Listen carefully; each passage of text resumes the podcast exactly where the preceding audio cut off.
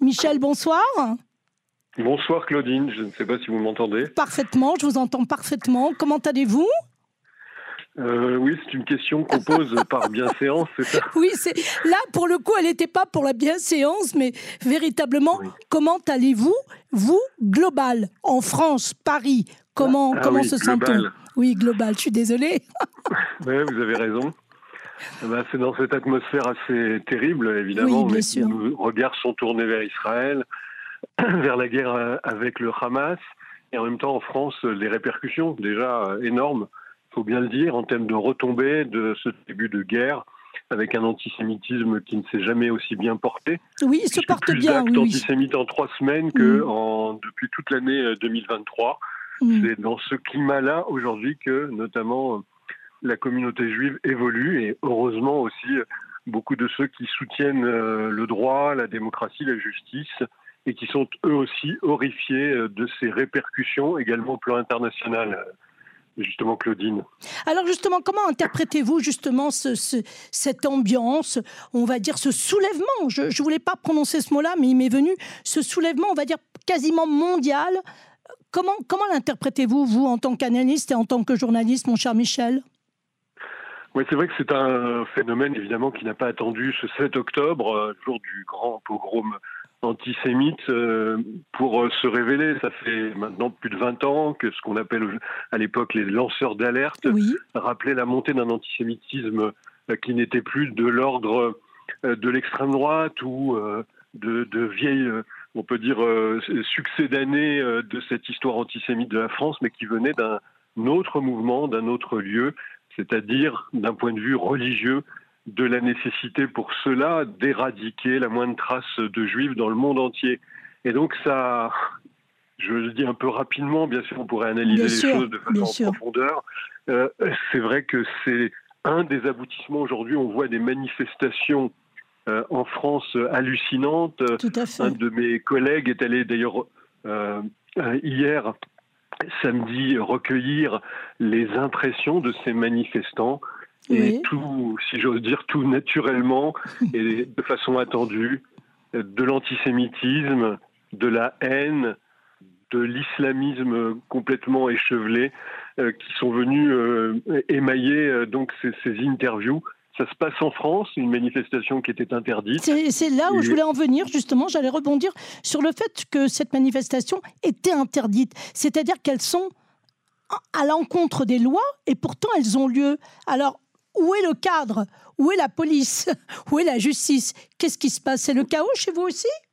Oui, pourtant, c'est vrai qu'il y a une volonté politique qui est importante. Ça, on ne peut pas le remettre en cause, que ce soit au niveau du chef de l'État, du ministre de l'Intérieur, même de la préfecture de Paris, en l'occurrence, pour la manifestation d'hier dont je parlais, qui était dans la capitale. Il y a cette volonté importante, il y a l'analyse qui est faite au plus haut niveau euh, qu'il y a une forme de soutien important au terrorisme plus que palestinien au terrorisme islamiste en France, une sorte de présence à l'intérieur de gens qui sont capables euh, de, conforter l'idée qu'il faut aussi en France mener ce combat. Et où ça se complique, effectivement, il y a, on pourrait dire que c'est une minorité de pro-islamistes, anti-israéliens, qui il y en a existé depuis plus de 50 ans euh, en France. Où là, ce se complique, c'est qu'un certain nombre de, de forces politiques en France, et pas des moindres, se mêlent, ou peut-être même incitent à la, à la révolte. C'est ce qui s'est passé encore hier avec des élus de la République, des députés qui, justifient, on a vu les vidéos, oui. qui justifient, qui justifient ce qui se passe euh, en ce moment euh, euh, en Israël et qui ne dénoncent pas notamment des répercussions qui, en France, c'est-à-dire en termes d'augmentation de l'antisémitisme. Donc, selon vous, le 7 octobre a été le déclencheur, c'est-à-dire le, révélateur de ce qui se passait de façon plus latente, moins visible. C'est véritablement un coup d'envoi? Je ne dirais pas tout à fait ça, Claudine, puisqu'on le sait maintenant depuis une vingtaine d'années, des, faits d'antisémitisme violent, mais prenons juste il y a neuf ans, en 2014, au moment euh, d'une opération de salle de défense justement contre le, Hamas, il y avait eu en France des émeutes qui s'apparentaient déjà à des tentatives de pogrom à une, synagogue au centre de, de Paris, près de Bastille, et la synagogue et plutôt même la communauté juive de Sarcelles qui avait été la cible de véritables émeutes antisémites et anti-juives qui ont d'ailleurs déclenché le départ, euh, après les attentats notamment de 2015, euh, le départ d'une grande partie euh, des communautés juives de ces secteurs-là, mais pas seulement à Créteil, en région parisienne, un départ massif en fait depuis 8 ou 9 ans des communautés juives qui ne se sentent plus, qui ne se sentaient plus en sécurité. Donc ici, éclaté aux yeux du monde, on peut dire, euh, cette euh, atrocité, cette euh, volonté génocidaire de terroristes du Hamas, mais ça ne suffit pas. C'est ça. On dirait que ça ne suffit pas, puisque certains, par peur, souvent, par idéologie, hélas aussi beaucoup, mm. considèrent que c'est quand même la responsabilité d'Israël historique. Vous les connaissez, mm, Claudine, ces gens qui vous disent oui, c'est terrible, c'est d'accord. mais, mais, mais, mais, ah, il, faut il, faut redéfinir l'histoire de cette région et voir qu'Israël est le grand méchant qui a occupé des territoires, qui opprime les Palestiniens. Enfin, toujours ce discours qui marche malheureusement tellement bien, y compris dans les sphères importantes, bah, disons... les, réseaux d'opinion publique, euh, y compris par exemple chez les artistes, les sportifs en France qui jouent un rôle très important oui. Euh, pour utiliser un terme à la mode d'influenceur oui, de l'opinion publique. Tout à fait. Mais, mais vous, selon vous, donc si on vous écoute, la guerre une fois passée, on pourrait redevenir presque à une normalité, à savoir l'antisémitisme, d'accord, on fait avec, on ne fait pas avec, mais selon vous, ce n'est pas un coup d'éclat ou un coup d'envoi. Vous n'avez pas l'impression que ça va aller plus loin que ces actes antisémites ou ces manifestations pro-palestiniennes, alors qu'il y a quand même euh, on le voit un petit peu partout dans le monde, en Irlande, en Russie, on vient d'avoir la nouvelle.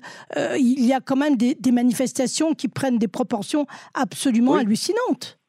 Ah oui, oui, je suis d'accord absolument avec vous. Aujourd'hui, euh, je fais partie de ceux qui ont toujours été optimistes, qui disaient finalement, je crois, c'est ça, hein, c'est pour paraphraser euh, Israël, enfin une Golda Meir, je crois qu'il disait le pessimisme est un luxe que Israël et les Juifs ne peuvent pas, se, permettre. Tout à fait. Euh, mais là, c'est vrai que je, pour la première fois, à la fois avec les acquis de l'expérience et un petit peu, on peut dire l'intuition, j'ai l'impression que cette fois les choses sont extrêmement difficiles puisqu'il y a eu symboliquement quelque chose qui s'est passé le 7 octobre, une forme de vulnérabilité mise au grand jour de l'État d'Israël, de son armée puissante, de sa population et c'est vrai que ça ébranle, on peut dire, non seulement les communautés juives, mais ça renforce euh, à, l'étranger ben, ces antisémites euh, en puissance qui ne donnent, euh, qui ont la possibilité de s'exprimer.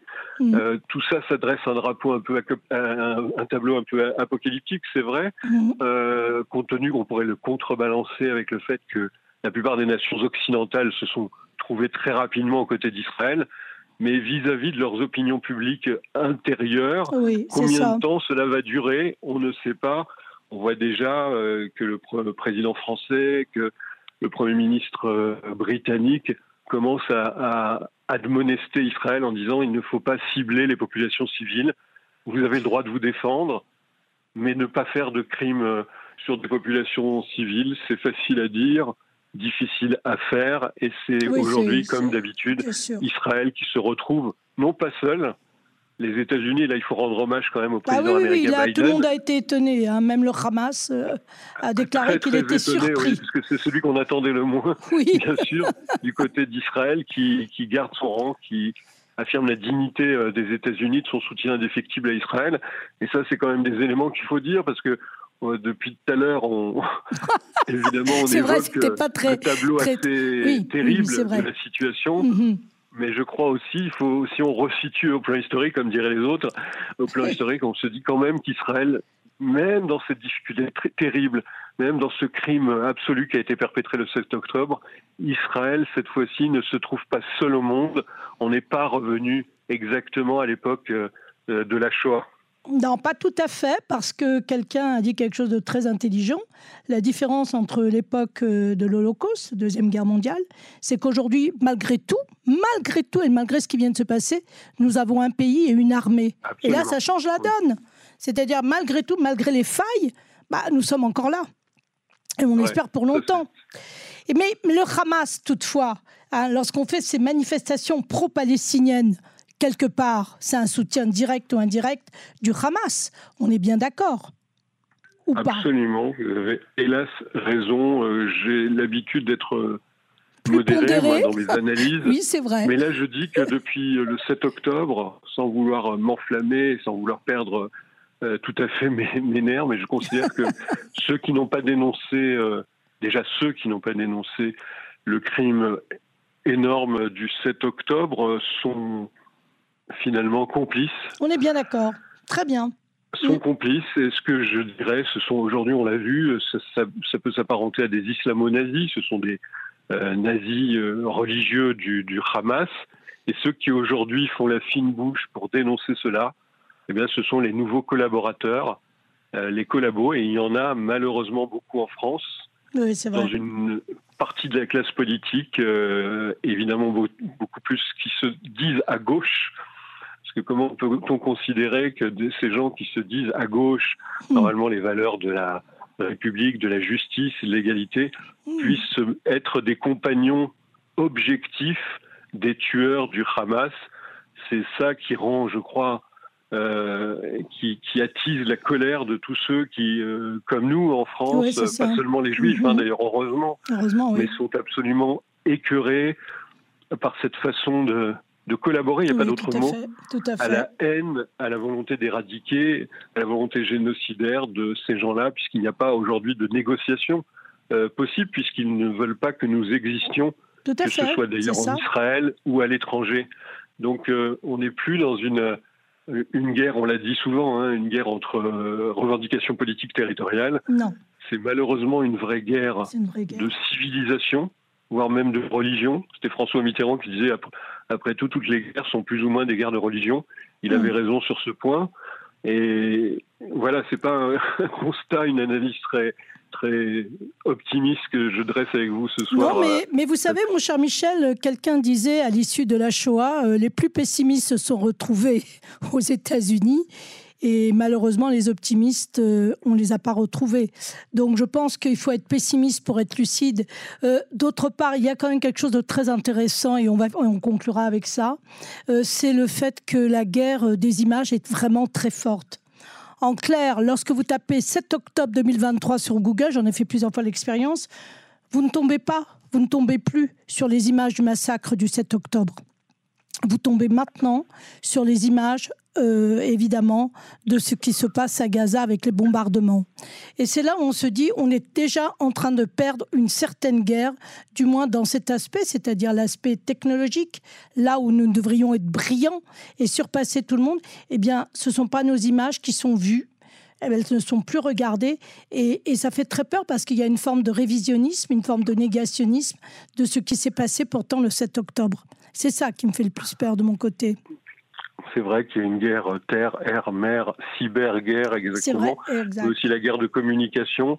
Mm. Euh, c'est celle-là qui est difficile, c'est celle-là sur laquelle très modestement euh, peut-être les amis d'Israël à l'extérieur peuvent jouer un rôle à leur euh, échelle, à leur mesure.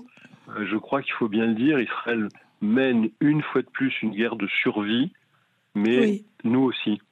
Oui, exactement. Alors, pour conclure dans une note, par une note optimiste, parce que là, on était plutôt mal parti, j'ai la sensation que Israël, et on ne rit pas, devient finalement et reste euh, finalement le pays euh, des Juifs. Et je vais vous expliquer pourquoi. Parce que nous, nos ennemis, on les a parfaitement définis. Vous, vos ennemis en France, à l'étranger, vous ne les connaissez pas.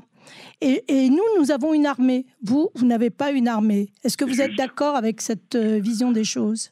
J'ai envie de dire malheureusement oui, je suis absolument d'accord. Vous connaissez ennemis, les Israéliens connaissent leurs ennemis. Absolument. En France, on a encore du mal à dessiller les yeux mm. des uns et des autres, qui parfois par euh, pure naïveté hein, considèrent que l'ennemi n'est pas à l'intérieur, mais, malheureusement il est déjà à l'intérieur de façon importante. Donc le combat est le même, je pense, que pour les démocrates, euh, que ce soit juifs ou pas d'ailleurs, à l'étranger, ceux d'Israël. C'est la véritable guerre. Et évidemment, n'imaginez pas notre génération euh, connaître ce genre de, d'événements, ce genre de période, mais il faut, faire, face. Faut faire on face. a, comme on dit en Israël, hein, Enbrera, on n'a pas, on n'a pas le choix on avance. Kadem, Rakedze, on avance seulement. Eh bien, cher Michel, je vous remercie d'être euh, intervenu dans mon journal. J'espère qu'on aura l'occasion de débattre encore sur le sujet. Et je pense que la guerre va être longue. Donc, on aura l'occasion certainement de se reparler sur les ondes de Radio Cannes. Merci beaucoup, cher Michel, et à très bientôt. Au revoir. Merci, Claudine. Bonne semaine. À vous aussi. Au revoir.